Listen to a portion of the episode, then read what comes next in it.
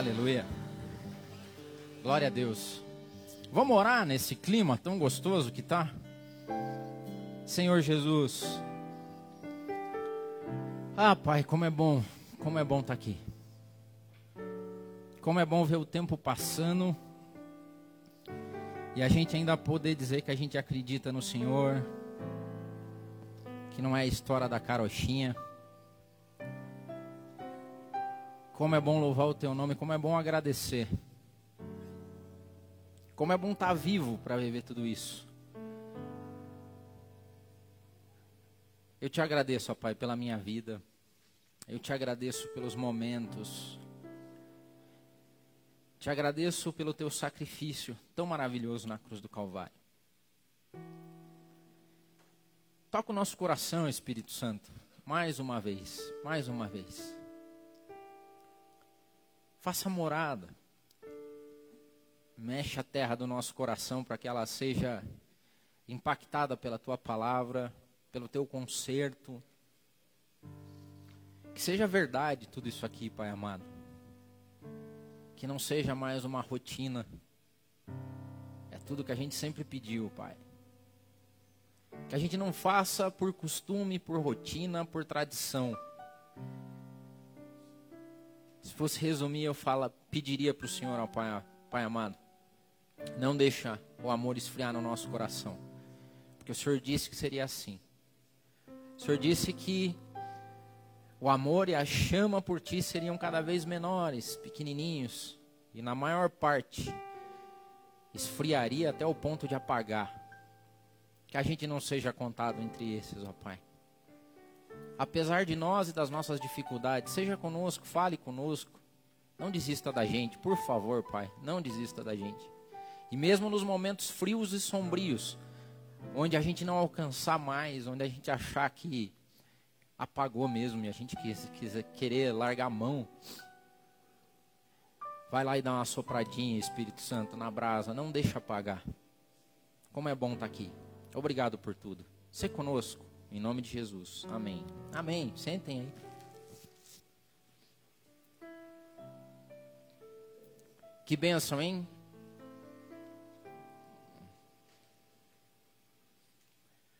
Domingo de Páscoa. Eu orei aqui para falar e é verdade, né? Já parou para pensar até quanto, até quando vai durar a nossa loucura, nossa fé? Provocações, né?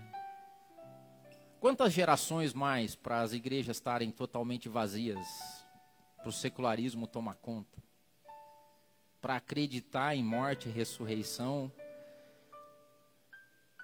para acreditar em arrebatamento, para acreditar que o espiritual toca o terreno. Em tempos onde a ciência e o conhecimento evoluem tanto que a gente consegue tirar foto de buraco negro a milhões e milhões e milhões e milhões de quilômetros. Cada vez mais a gente tem explicações racionais para as coisas. E nós estamos aqui para falar de uma coisa que aconteceu há milhares de anos atrás.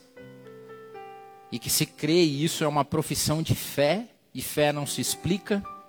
E nós acreditamos que o Filho de Deus se fez homem, desceu à terra, padeceu aqui, para que alguma coisa acontecesse naqueles três dias ali que aconteceu, de sexta até domingo.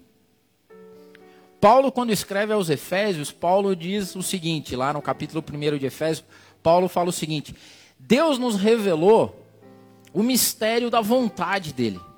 Deus tem uma vontade, e ele nos revelou o mistério dessa vontade. E o mistério dessa vontade é fazer convergir em Cristo. É fazer convergir, conectar tudo em Cristo. Todas as coisas celestiais e terrenas. Aquele, aquele marco que aconteceu naqueles três dias, de sexta a domingo, aquilo ali é o centro de toda a existência, de todos os tempos, de todo o universo. Nós não acreditamos num Deus impessoal, nós não acreditamos que Deus é uma luz, nós acreditamos que Deus criou a luz. Nós não acreditamos que Deus é uma força, nós acreditamos que Deus cria a força. Tudo converge nele. E esse Deus poderoso, grandioso, tem uma vontade, e a vontade dele é que tudo, tudo, tudo, tudo, celestial, terreno, se converta, se convirja naqueles três dias, na cruz do Calvário. Aquele é o, na nossa fé, aquele é o momento mais importante de tudo que pode existir. Ele é mais importante do que eu e você. Aquele exato momento. O momento onde uma obra foi consumada. Aquilo ali não é história da carochinha. Aquilo ali é o efeito de que todos nós vivemos hoje, nos mantemos. Então, olha só qual é a vontade de Deus. A vontade de Deus é que tudo que você faz, tudo que você é, todos os teus projetos, planos, teu respirar, tudo, tudo, tudo, tudo quer seja espiritual ou terreno, se converta, convirja naquele momento em Cristo Jesus. E a pergunta que eu fiz no começo é: cara, o que aconteceu lá há milhares de anos atrás fazia parte da vida das pessoas. Agora, você já parou para reparar o quanto que Cristo, a morte e a ressurreição de Cristo, o cristianismo, influencia na tua vida, na minha vida? Não estou falando aqui, estou falando tudo que a gente faz. O jeito que você vive, o jeito que você se comporta. Na tua segunda-feira cedo, a tua segunda-feira cedo tem alguma conexão com o que aconteceu há milhares de anos atrás ou não? Aí você vai viajar a trabalho, você vai assinar um contrato. O que, que aquilo tem de conexão com a cruz de Cristo? Aí você resolve seguir uma carreira, você resolve estudar, você resolve fazer suas coisas. O que que isso, como é que isso converge lá com aqueles três dias que aconteceram lá na cruz do Calvário? Na morte e na ressurreição de Cristo. Você está vivendo, não sei quantos anos você tem. Eu tenho 44. Como é que os meus 44 anos de vida se conectam com a cruz do Calvário? Boas perguntas, né? E por que eu estou fazendo essas perguntas? Porque o nosso personagem de hoje, José de Arimateia, para mim ele resolve algumas coisas. Ele resolve o problema do que a gente chama de maniqueísmo, sincretismo, é, dualismo. Porque tem uma corrente religiosa, vamos dizer assim, que desde muito tempo, séculos e séculos atrás, divide a vida das pessoas entre santo e profano. Tipo, tem coisa que você faz que você fala, ó, oh, isso aqui é santo. Tipo, você tá acordou de madrugada, dobrou seu joelho e foi orar. Você fala, assim, pô, isso aqui é sensacional, é super santo espiritualmente, eu estou conectado com. Aí você vai lavar a louça, daí você fala assim, isso aqui é mundano. Até porque eu estou com pensamentos ruins sobre essa situação aqui. Aí você escuta uma música e essa música está falando de Cristo, de salvação. Você oh, que, nossa, isso aqui é muito maravilhoso e é santo e não sei o que lá. Aí você ouve uma música que fala do dia a dia, que faz, ah, isso aqui não tem nada a ver com Cristo, isso aqui é bem profano, isso aqui não tem nada a ver. Aí você está na igreja e você está aqui agora num prédio, fala, oh, que momento santo, tal. Aí você vai para o shopping almoçar. Daí, aqui não, aqui não tem nada a ver de Deus aqui. Teve uma galera que tentou e ainda tenta fazer com que algumas coisas sejam totalmente conectadas com Deus e as outras não. Viver não tem nada a ver uma coisa. Mas quando Paulo escreve lá aos Efésios, ele fala que a vontade de Deus é convergir tudo que a gente faz em Cristo. Tudo. Tudo. Quer você coma, quer você beba, quer você jogue bola, quer você zoe com os amigos, quer você tem que ter alguma conexão, porque nós só existimos porque o amor de Deus faz com que a gente exista. Então sempre tem a palavra ou. Ou eu faço uma coisa para Deus, ou eu faço as coisas para mim. Ou eu faço aqui agora eu me dedico, ou. E José de Arimateia dá umas ideias diferentes para a gente e é sobre isso que eu quero falar com vocês hoje. Então eu vou ler o que a Bíblia fala sobre José de Arimateia em três evangelhos. Tá com a Bíblia aí? Primeira, nós vamos para Mateus, Marcos e Lucas. Então é bem pertinho um do outro. Primeiro, Mateus 27, 57.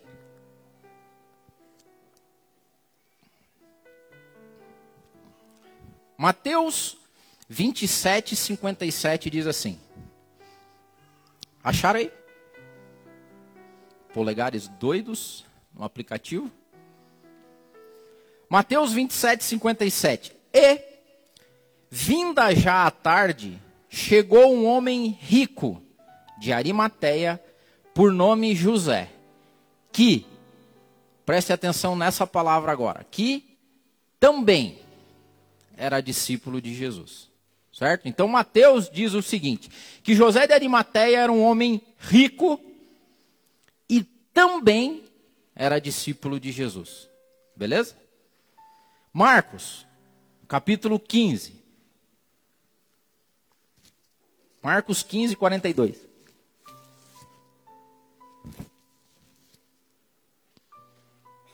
Beleza? É só o próximo livro aí. 15, 42.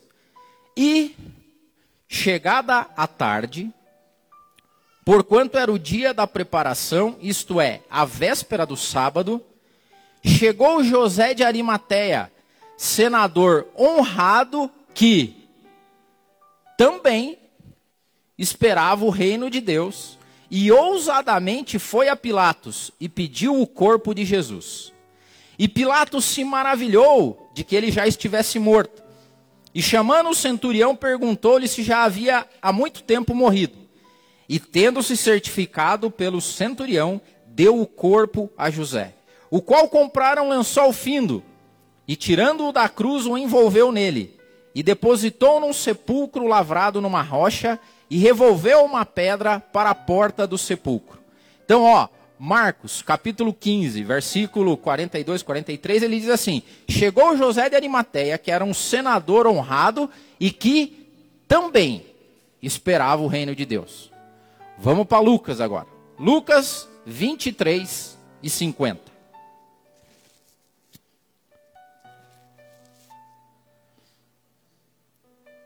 23 e 50 de Lucas diz assim: E eis que um homem, por nome José, senador, aí ele fala que além disso, José de Arimateia era um homem de bem e justo, que não tinha consentido no conselho e nos atos dos outros de Arimateia, cidade dos judeus, e que também esperava o reino de Deus. Nesses três textos, o que eu queria focar é na palavra também. José de Arimateia era um cara que fazia umas coisas, mas também fazia outras. José de Arimateia não era um cara que fazia uma coisa ou fazia outra. José de Arimateia era um cara que fazia umas coisas e também fazia outras. Cara, Arimateia é o cara para quebrar maniqueísmo. É o cara que faz um monte de coisa ao mesmo tempo. Eu amo gente que faz um monte de coisa ao mesmo tempo. Que não é miguelento no sentido, não posso fazer isso porque eu estou fazendo aquilo. Ó, não vou poder ajudar hoje porque eu estou fazendo isso, mas eu, eu tenho que fazer aquilo outro lá. E José de Arimateia nos dá uma lição. Contexto histórico. Lembram toda a história? Jesus foi perseguido uma boa parte da perseguição de Jesus vinha dos próprios judeus. Tinha uma comunidade instalada, tinha um povo que existia, com as suas regras, seus costumes, sua forma de fazer as coisas. Jesus também era judeu. Jesus chegou no meio da galera dele. A maior briga que Jesus tinha era com a galera dele. E hoje eu acho que continua a mesma coisa, tá? A maior briga que Deus, Jesus tem é com a galera que se diz dele. Dá a impressão que a galera de fora às vezes manda melhor que a galera dele. Mas Jesus estava no meio da galera dele. E essa galera tinha costumes. E o costume do judeu, que dura gerações, até hoje dura, é a guarda do sábado. Jesus falece na cruz do Calvário na sexta-feira. Jesus morreu às três horas, dizem os historiadores, por volta das três horas da tarde. Esse período do entardecer de sexta-feira antes do início do sábado era o período cerimonial para o judeu estar se purificando. Está preparando a casa, está lavando as vestes, fazendo todo o cerimonial de limpeza, porque porque durante o sábado, o sábado era guardado. Ninguém poderia fazer nada. Quando Jesus morre, tem um judeu prestes a se preparar para o sábado, que era José de Arimateia. Só que José era discípulo de Jesus. Não daquele discípulo que a gente vê falar que anda o tempo todo com Jesus, que tá, não. José de Arimateia era um daqueles homens que enxergava o Messias em Jesus. Só que a vida dele era atribulada, porque ele era do Sinédrio. Ele era um alto senador judeu, pertencia ao Sinédrio. Se você for comparar, o Sinédrio era o STF dos judeus, entendeu? Então imagine os ministros do STF, que hoje todo mundo conhece. O Sinédrio era o STFão dos judeus. Então a rotina de José de Arimateia era de um homem que tinha responsabilidade, tinha agenda, tinha secretária, tinha reuniões para cumprir, tinha tudo. E estava ali de repente no sábado, Antes disso, teve um concílio, teve uma discussão sobre o que ia ser feito com Jesus. As altas cabeças judaicas querendo colocar Jesus em rascada, querendo matar Jesus. E José de Arimateia já se levantava contra. Porque a palavra de Deus escrita aqui em Lucas diz que ele não consentiu no que os outros queriam fazer. Então, José de Arimateia não votou com o relator, entendeu? Porque o relator fala assim: chegamos à conclusão que Jesus tem que morrer, que é não sei o que lá. José de Arimateia, quando foi dar o voto dele, falou assim: não sigo o relator. Eu sou contra a condenação de Jesus Cristo. E segue o baile, porque a vida não para e Jesus morre. E a Bíblia fala que esse José de Arimateia, no alta posição que ele tinha, e a Bíblia nos garante que ele tinha uma alta posição porque ele pediu uma audiência com o governador romano e foi atendido. Imagine você que você quer bater um papo com o governador do estado. É tipo assim, ó, aconteceu, você liga agora. Você fala assim, é o nosso, né? Vou lá, o Beto. Não, não é mais o Beto. Ratinho. O Beto não. O Ratinho, é, podemos bater um papo? Eu estou com uns problemas e preciso resolver. Você pode me receber aí? Quantos aqui conseguem fazer isso? Pois bem, José de Arimateia conseguiu. Ele ligou Pilatos. Ele ligou lá, bateu um WhatsApp, falou: governador, preciso aí falar com você. E foi. Chegou lá e falou assim: ah, eu quero ter um pedido para fazer, porque a Bíblia diz que ele foi ousado. Chegou diante lá do governador e falou assim: eu quero o corpo de Jesus. E a Bíblia diz que o governador já se espantou, por quê? Porque normalmente demorava mais tempo para os caras morrer, crucificado. Lembra na história? Eles iam sufocando aos poucos, os caras quebravam a perna deles para eles ficarem naquela posição terrível. E eles iam sufocando e passava dias. A maior parte deles consideradas considerados malditos, nem eram sepultados, eram jogados em algum lugar para que as aves e as bestas feras comessem e tal, e apodrecesse. E José chega diante lá do, do governador e fala assim: Eu quero o corpo de Jesus. Aí ele pede para chamar o centurião e fala: Me diga uma coisa, já morreu mesmo? O centurião fala: O pessoal disse que morreu, morreu sim. Ah, sério? Então entrega aí para ele, vai lá junto com esse aí, pega e deixa dar o corpo dele aí para o cidadão. Arimateia vai lá, junto com Nicodemos. Por que, que eu falo que às vezes a galera que não é do meio, cara, faz mais coisa do que quem é do meio? Porque nesse momento, como Marcos disse, os brothers de Jesus estavam tudo escondido, velho. Tá tudo em algum lugar, porque eles estavam fazendo uma coisa ou outra. E aqueles que não andavam com Jesus, que não estavam tão próximos, como é o caso de José de Arimateia e Nicodemos, estavam fazendo o quê? Tirando Jesus da cruz. Desceram Jesus. Arimateia, então, era um influente cara. Ele era um cara de respeito, tinha alta posição diante do governo. Além disso, ele era rico tinha grana porque ele tinha comprado e tinha um sepulcro próximo à cidade. É tipo o Alphaville dos sepulcros, velho, naquela época. Você ter um lugar para ser enterrado perto da cidade, assim, é tipo só nego das posses. E Arimateia era o cara das posses. Tinha um sepulcro, um sepulcro novo. E a Bíblia diz que ele vai lá, compra um lençol fino, desce Jesus a toque de caixa. Porque tinha uma regra a ser respeitada que era às seis horas da tarde da sexta-feira, a partir do qual não se podia fazer mais nada. Eles vão lá, descem o corpo de Jesus, limpam o corpo de Jesus, envolvem Jesus num lençol, sepultam Jesus. Esse é o cara que faz. E por que, que eu falei do também?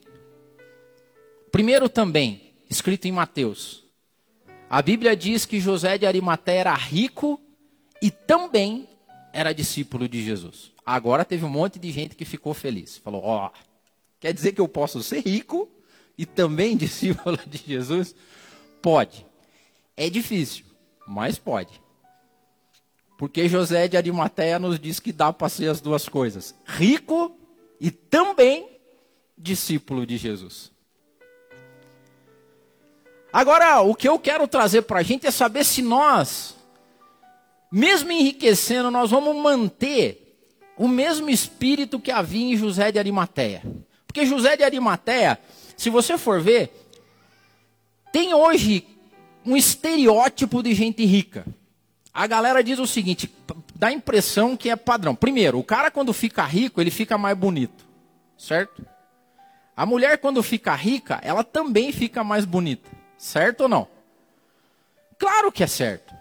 Porque quando você é pobre, velho, você não tem dinheiro para fazer as coisas. Você não tem dinheiro para vestir umas roupas bacanas. Você não tem dinheiro para fazer uma maquiagem legal. A mulherada tem um certo nível de salão de beleza, não tem mulheres?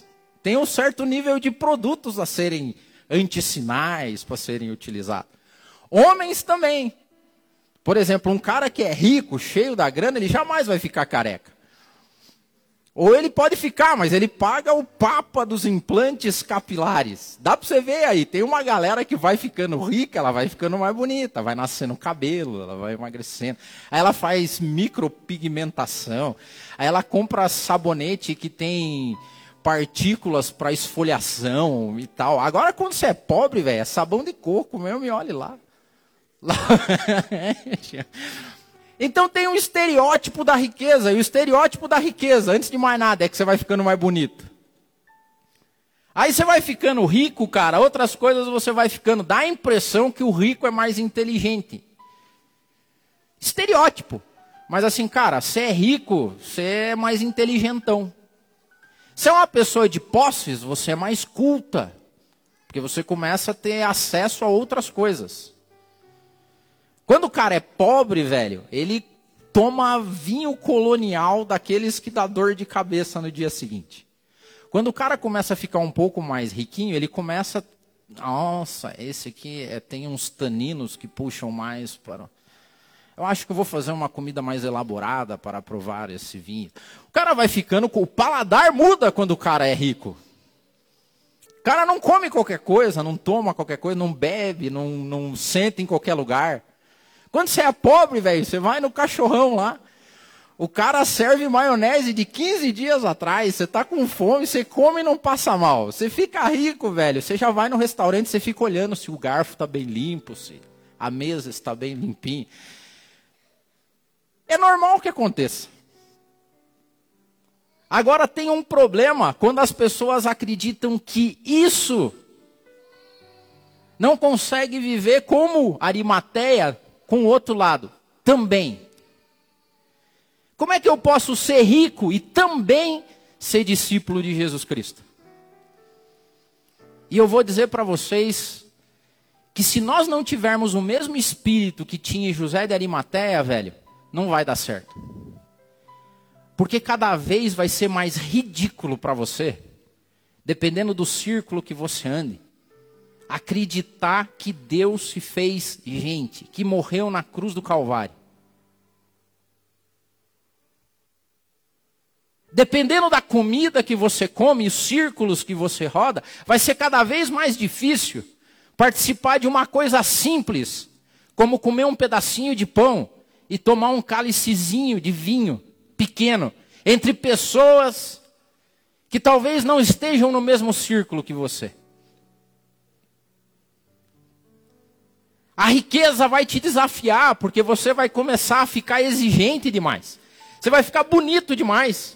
Aí você vai ter, que, vai ter problema de andar com gente feia, que nem nós. Vai ser difícil enxergar no outro aquilo que você não vive mais. Pois bem, José de Arimateia conseguia. E sabe qual que é a prova de que José de Arimateia conseguia ser as duas coisas, as duas coisas? Quando entrou generosidade no coração de José. Porque a pior coisa que acontece, além das coisas boas que acontece quando uma pessoa fica rica, é que à medida que ela fica rica, ela fica mais canhinha, ela fica menos generosa. Eclesiastes fala isso. Quanto mais rico você fica, mais preocupado você fica com as pessoas que estão ao teu redor, porque você acha que elas querem se aproveitar de você. Você não aguenta ninguém pedindo dinheiro para você. Então você tem que viver longe. Por quê? Porque o resto é vagabundo, não sabe fazer as coisas. Você que é o empreendedor de sucesso, é o cara que manja das coisas. Mas José de Arimaté era rico e ao mesmo tempo era discípulo de Jesus. E um discípulo de Jesus jamais ia conseguir ver o mestre dele sendo jogado ao relento. E ele fala assim: Olha, senhor governador, não se preocupe, deixa que eu cuido do corpo. Inclusive, porque eu tenho dinheiro, eu tenho um sepulcro novinho lá fora. Vou estrear ele. Com quem? Com aquele lá que você pregou na cruz do Calvário. Porque eu sou rico. Mas eu também sou discípulo daquele cara que você pregou lá na cruz do Calvário. E ele vai estrear o meu sepulcro. Vou comprar um tecido também. Se você for para Marcos, Marcos explica um pouco mais o também. Porque ele diz o seguinte: que ele era um senador honrado. Mas era um senador que também esperava o reino de Deus. E eu não sei qual é o cargo que você quer alcançar, até onde você quer ir. Porque dá para fazer as duas coisas, mas mas para fazer as duas coisas você tem que ter o coração como era o de José de Arimateia. Porque todo mundo sonha com um cargo melhor, velho. Você é supervisor, você tá louco, não, você, tá, você é peão. Você tá louco para ser chefe dos peão. Mestre.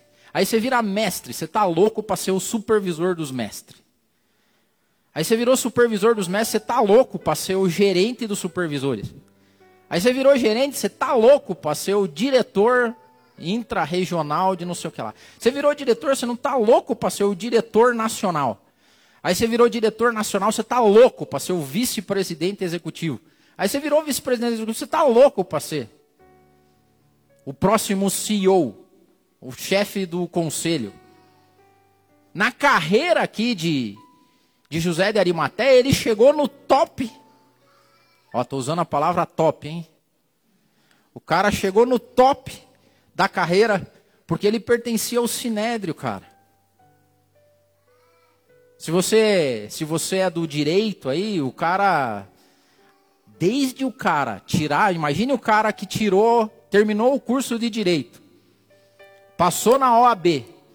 Qual que é o trajeto que esse cara vai ter que fazer no meio de um monte de gente para chegar a ser ministro do STF? É mais ou menos o caminho que José de Arimateia tinha feito dentro da comunidade judaica para chegar no Sinédrio. E ele vivia o reino dos judeus, ele vivia o reino humano. Ele vivia o reino da troca de favores, da política, da relação, da negociação.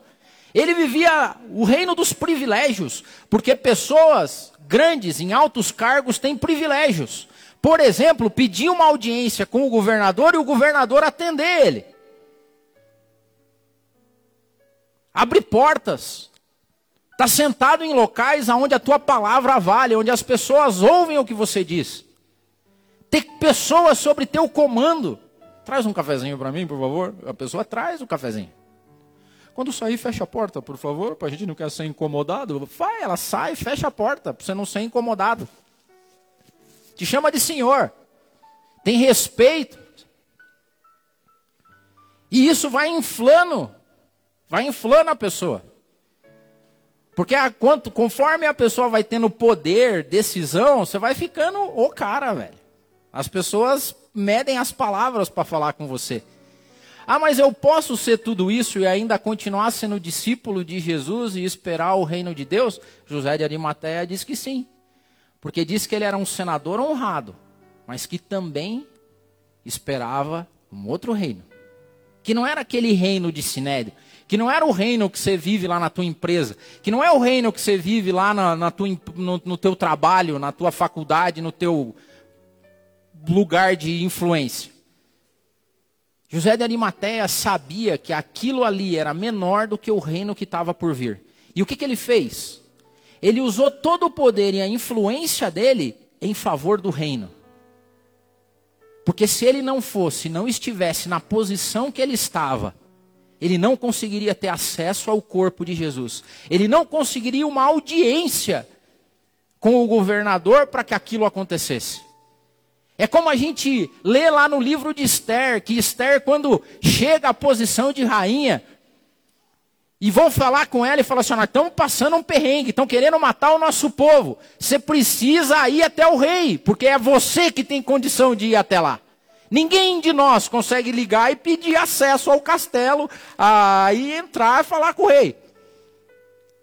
É você que tem que fazer. Aí Esther começa a dar um mimizinho ali.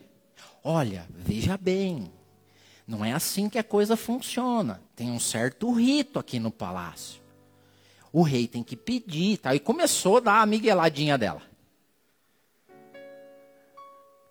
Aqui, aí, o que que falaram para Esther? Falou assim, ó, pense bem. Pense bem se não foi para esse motivo que Deus te colocou onde você está. Tinha um projeto na vida de Arimateia. Não foi à toa que ele tirou a carteirinha da OAB e começou na carreira jurídica dele e chegou até o Sinédrio, porque Deus na boa vontade dele, quer convergir tudo na cruz de Cristo. E Deus, na sua onisciência, sabia que em algum momento seria necessário alguém com poder e influência para chegar até o governador e falar: Eu quero o corpo desse cidadão que você crucificou. Senador honrado, mas que também esperava o reino de Deus. Qual é a conexão daquilo que você faz e vive com o reino de Deus? Você já parou para pensar que talvez o que você faz, a posição que você ocupa, o lugar onde você está, foi Deus que colocou para que em algum momento o reino dele fosse, de alguma maneira, ajudado por quem você é e por aquilo que você faz. É assim que a tua segunda-feira se conecta com a cruz de Cristo.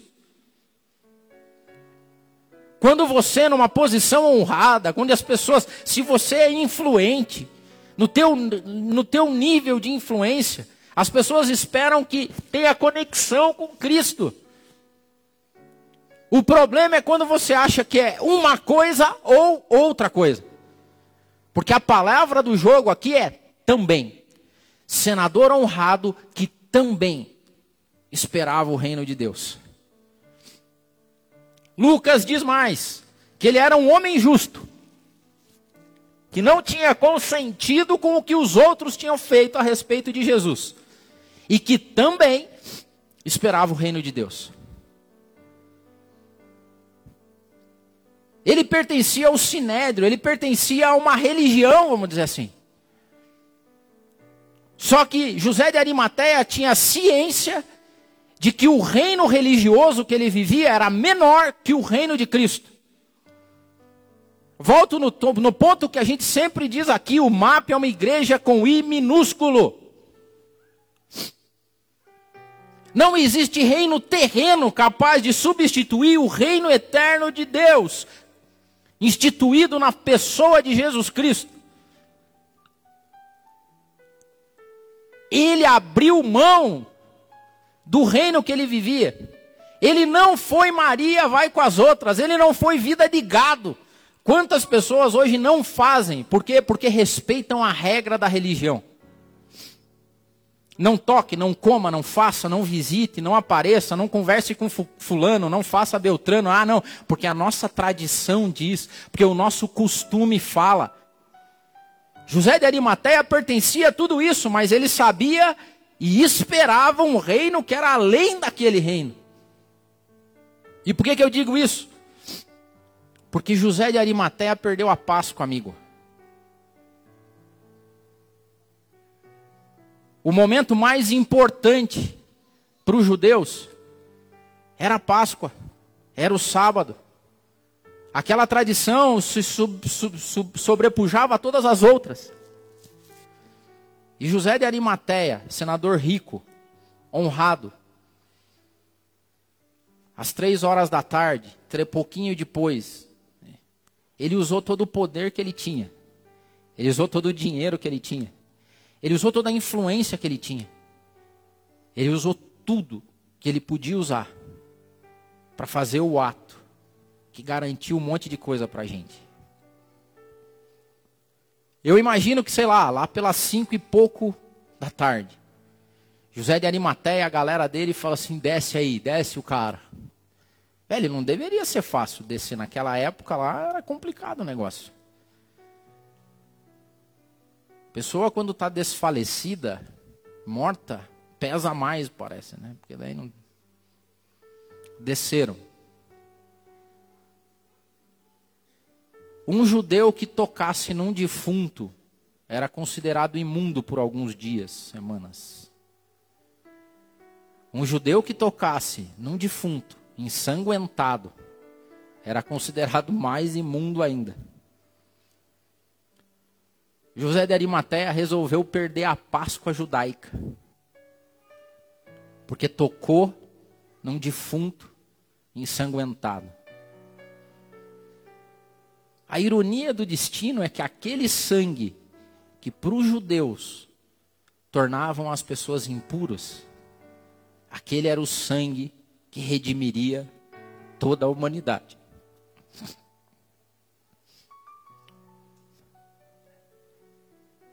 José de Arimateia abriu mão da grana dele, da posição dele, da honradez dele. José de Arimateia não teve problema em ser contado entre os estúpidos, entre os sem noção, entre os sem cultura, entre aqueles que acreditam em coisas que não se podem explicar. Naquele dia, José de Arimateia perdeu a Páscoa.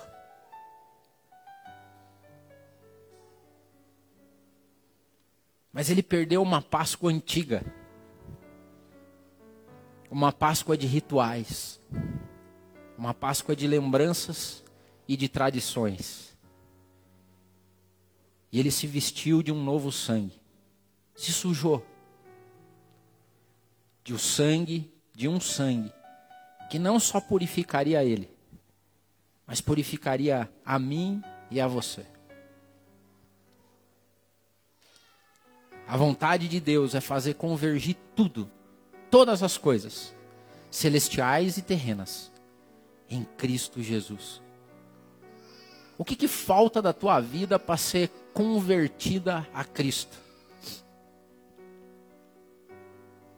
Não, Adeildo, porque eu sou pedagogo e discípulo de Cristo? Ou eu sou pedagogo ou discípulo de Cristo? Não, Adeildo, eu sou empresário. E segunda-feira eu sou empresário, mas daí no domingo eu sou cristão.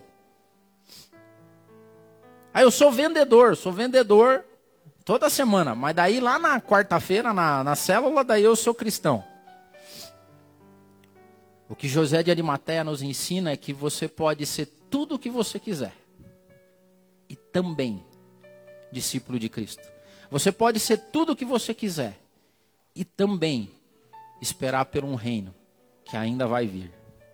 E que em algum momento nessa história maravilhosa desse reino, em algum momento, em algum momento, ou em alguns momentos, Deus vai te chamar para fazer alguma coisa.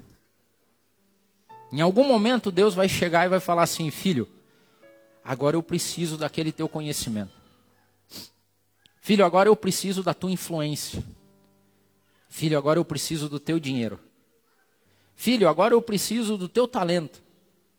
Filho, agora eu preciso da tua casa. Filho. E ele vai falando assim até o momento que cai a ficha nossa, que eu acho que foi a ficha que caiu em José de Arimateia.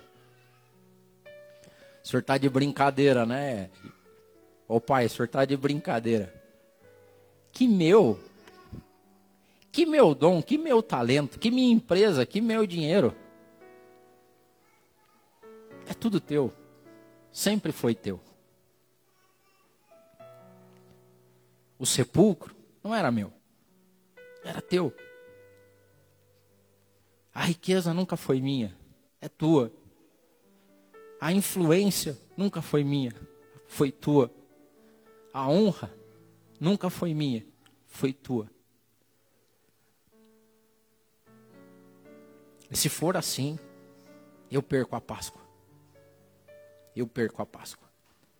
Eu não vou me sentar com aqueles e não vou acreditar neles. Porque a minha Páscoa é o Senhor. Vamos louvar.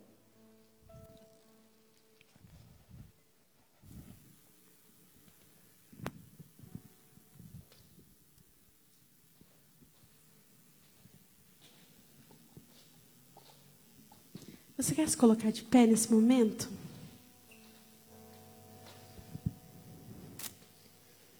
Cante essa canção como uma oração de agradecimento a Jesus. Oh, Jesus, nós te agradecemos. Nós te louvamos, nós te bendizemos, Jesus.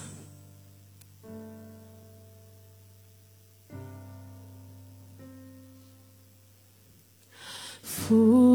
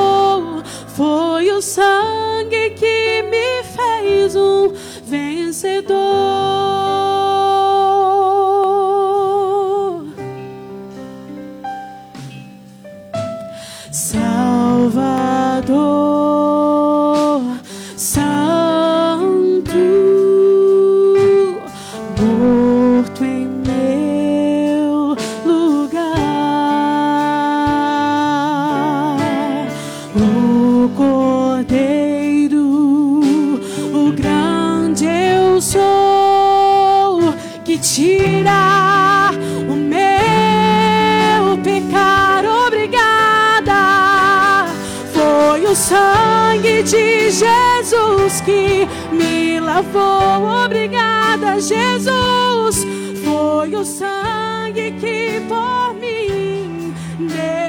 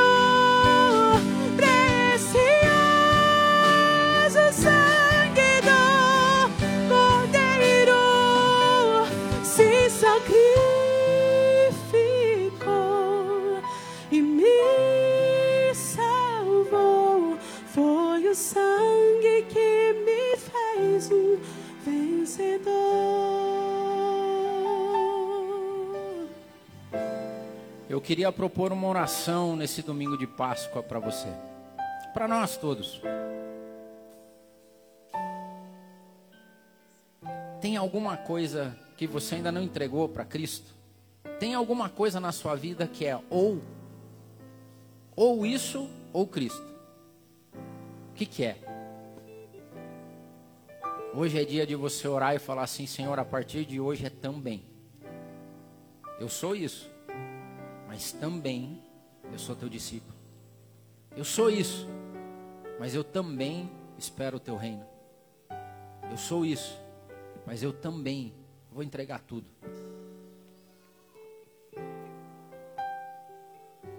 Cara, a gente tem que passar vergonha de boa. A gente tem que passar vergonha. No mundo que a gente vive hoje, a gente tem que passar vergonha em nome de Jesus Cristo. Tem que chamar a gente de estúpido, velho. Tem que chamar a gente de burro, tem que chamar a gente de louco, tem que chamar a gente. Esse é a essência do evangelho. Sabe o círculo que você anda lá? Você não pode ser influenciado por ele, você tem que influenciar o reino. Quando você perder as características do reino, significa que você não tem mais a Páscoa que a gente está celebrando hoje. Quando você tiver vergonha de dizer para os outros em quem você acredita. Quando o teu dinheiro e tuas posses forem separadas do reino, você não vive a Páscoa que a gente vive hoje. Quando a tua vida não reflete o reino que está por vir, pouco importa o reino e o local onde você frequenta, você não vive a Páscoa que a gente vive hoje. Que a nossa vida seja um eterno também. Sou influente, mas também sou servo de Jesus Cristo. Sou rico, mas também sou discípulo. Pertenço a um reino terreno, mas também espero o reino que vai vir. Eu não sei o que é. Eu tenho os meus problemas para resolver e eu vou orar hoje e pedir para que Deus me dê graça. Tô louco para passar vergonha em nome de Jesus Cristo. Senhor, hoje nós relembramos o dia que aquele sepulcro foi achado vazio. O dia que uma nova Páscoa se fez. Aquele dia, Senhor, que significou na vida de José Arimateia, manchado com sangue, sem participar de uma Páscoa ritual, significava que aquele sangue redimiria toda a humanidade. Nessa manhã, ó Pai, que nós relembramos aquele túmulo vazio, nós te pedimos que o nosso coração seja parecido com ele, ó Pai amado. Não no que tange a tua presença, mas no, que tange a nós mesmos, ó Pai. Nos esvazia de nós mesmos, assim como o Senhor se esvaziou. Que jamais as nossas riquezas, ó Pai, façam a gente esquecer a quem nós servimos. Que jamais a gente troque honra e influência humana pela honra de ser contado entre os teus servos e os teus discípulos. Que os reinos que a gente vive aqui na terra jamais nos afastem daquele reino que está por vir. Que a gente seja como José de Arimateia. Que a gente faça, ó Pai e que também seja a palavra do nosso dicionário. Também, também. Eu também vou te servir. Eu também vou entregar tudo que eu sou. E eu também vou viver uma nova Páscoa. Eu também vou ser contado entre aqueles que vão estar um dia celebrando de novo com o Senhor. Eu também. Eu também. Eu também. Amém.